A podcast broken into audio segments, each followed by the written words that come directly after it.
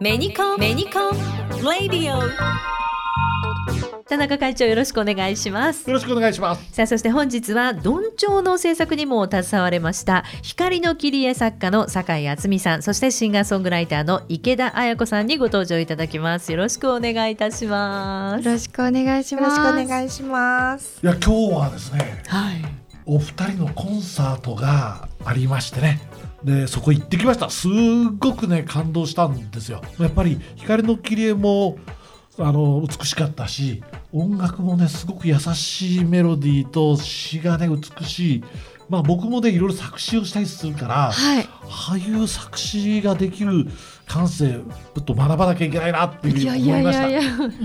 すごい最高の褒め言葉。ありがとうございますでねあの今回のコンサートはちっちゃな子供もねそうですよね。参加してたのでステージに立ってるお二人ピアニストのねハチさんって呼んでるけど 長谷川さんですね。長谷川さんとそれから池田彩子さんが全然困った顔をしないででも実は困ってるのかなって一瞬思いながらも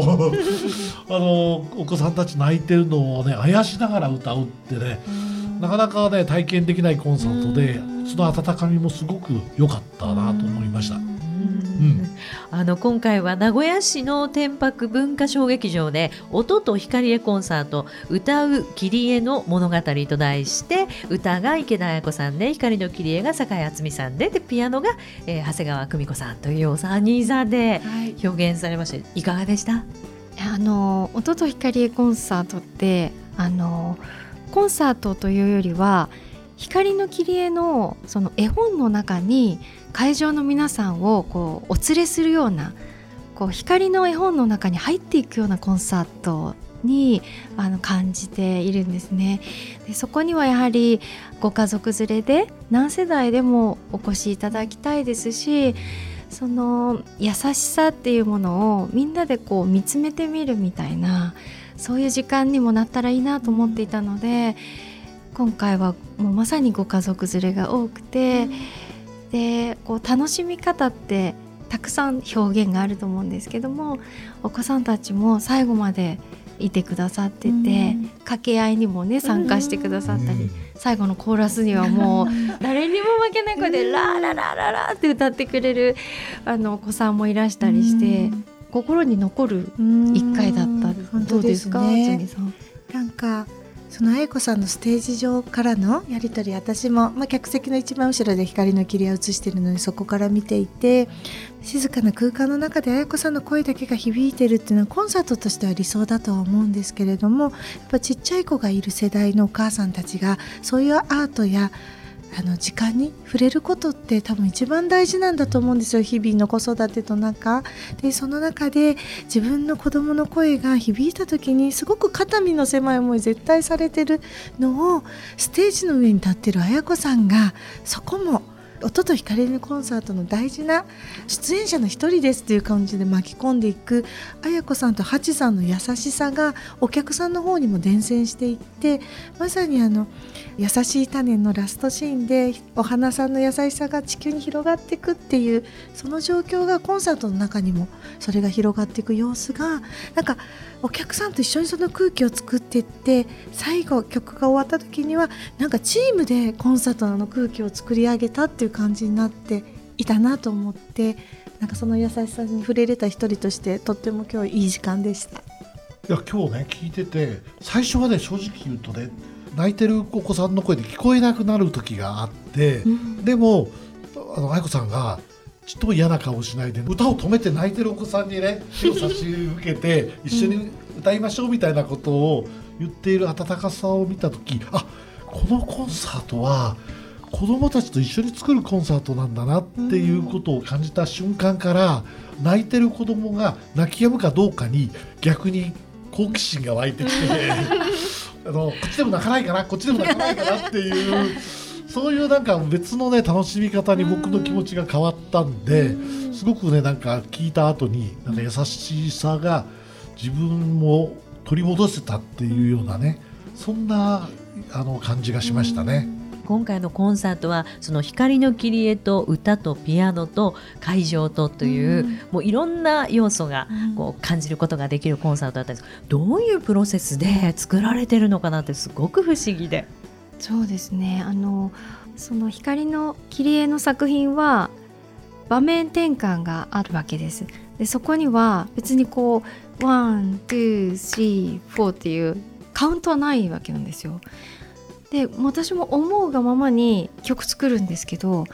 場面の切り替わり大事な切り替わりがパチって合うんですね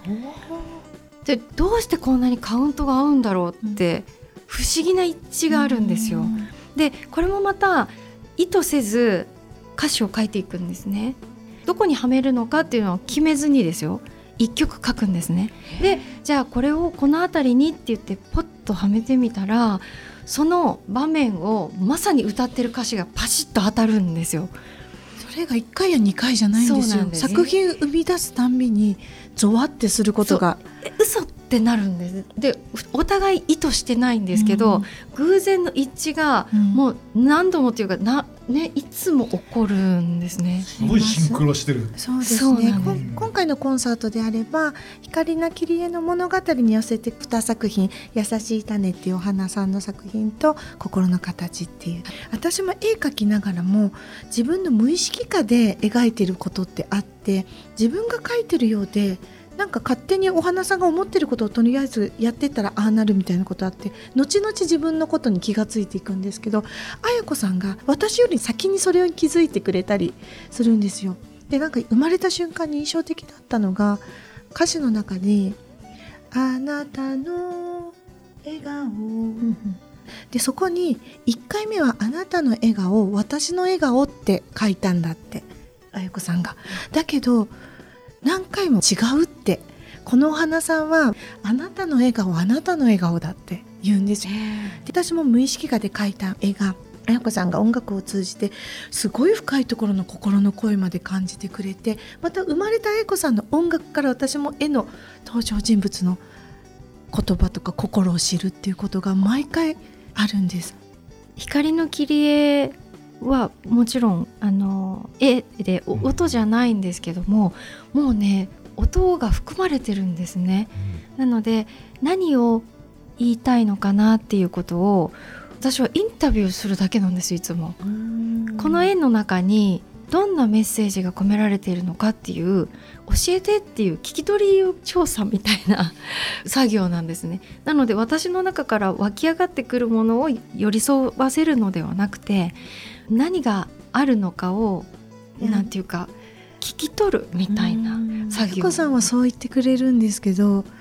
私からしたら聞き手側の綾子さんのフィルターの豊かさを通して出てくる音楽が私の絵が綾子さんのフィルターを通すとこんな優しい言葉と優しいメロディーになるんだっていうことに驚くので聞き手のフィルターがすごいんであのいつもこういうふうに言ってくれるんですよ。いやでもね厳しく弾かれるんですよ。そうそう。本当に。こうじゃない、えーあこうじゃないかうんそうこうじゃないかなパラララって弾いたりして、ええ。言葉をはめてみるんですよね。だ違うって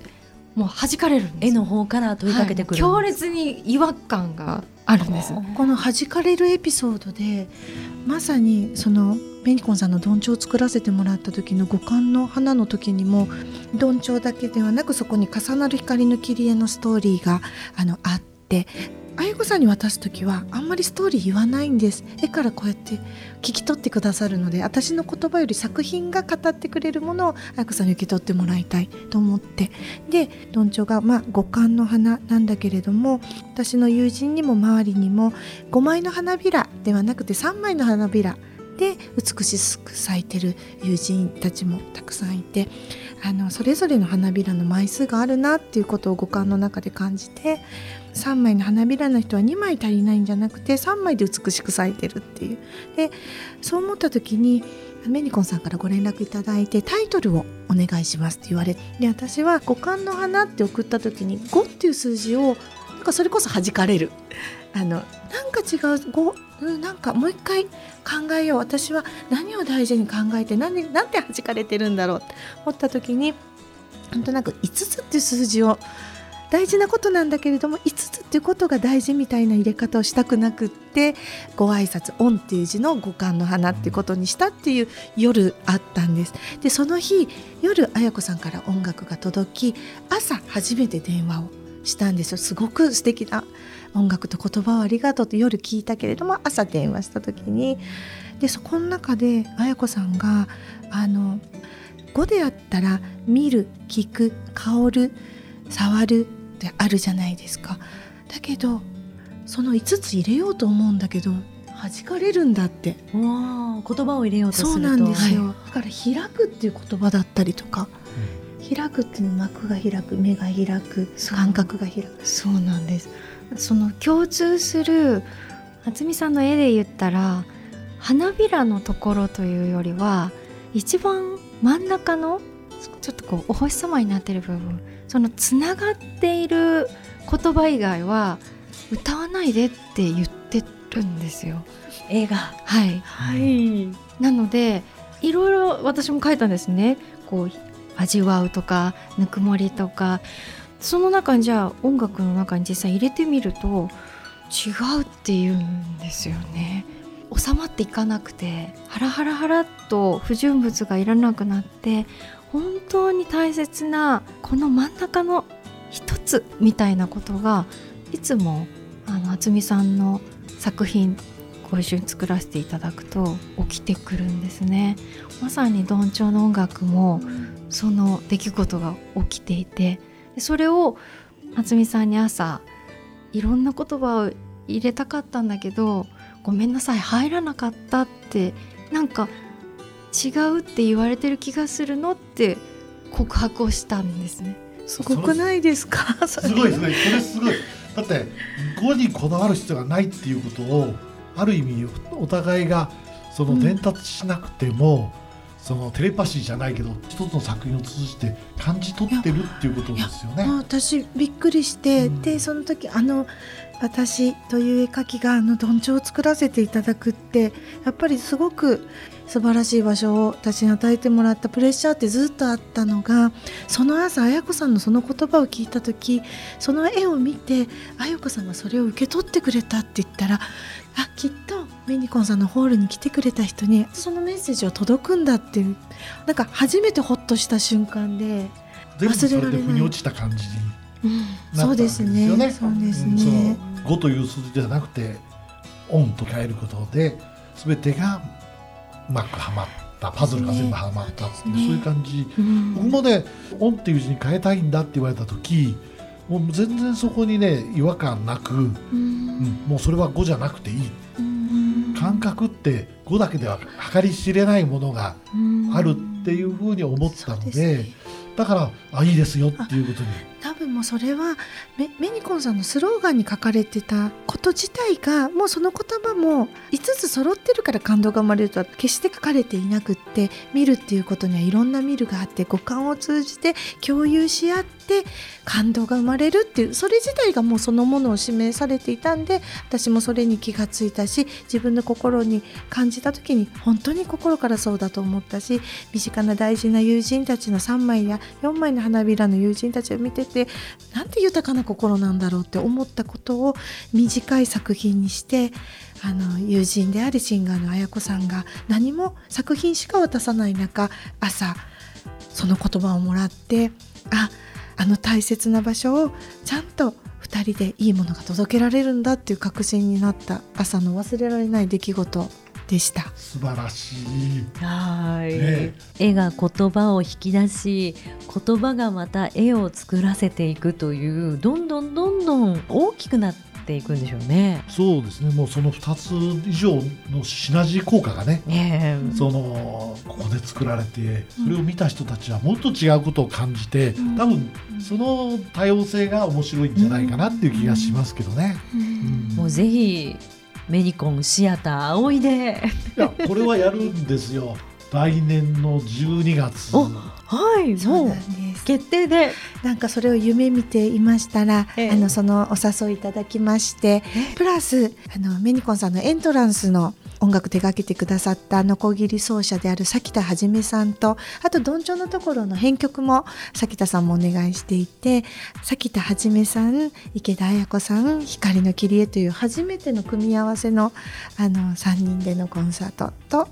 いうのをご依頼いただいて一体どんなプログラムにしていくのか本当にゼロから作り上げていきたいなと思って楽しみにしてます。そうむちゃくちゃ楽しみはい。そのねコンサートを楽しみに。そうですまだ1年ありますけどね、はいでも1年かけていいものをまた作っていけるんじゃないかなって、新たなシナジーが生まれてそれこそ五感で感動するそうしたステージが期待できるんじゃないかなと思います。はい。ということで本日は酒井敦美さんそして池田彩子さんにご登場いただきました。ありがとうございましたあ。りがとうございまありがとうございました。そして田中会長ありがとうございました。お疲れ様でした。メニコンこんにちはメルス羊の浜辺美波です定額制のメルスプランなら思いがけないトラブルが起きても充実のサポートがあるから安心必要な時に交換度数変更もご遠慮なくコンタクトライフのことならまるっとお任せください。ご相談は何なりとエルスプラン加盟施設へ。コンタクトレンズは高度管理医療機器です。必ず眼科医の指導に従い正しくお使いください。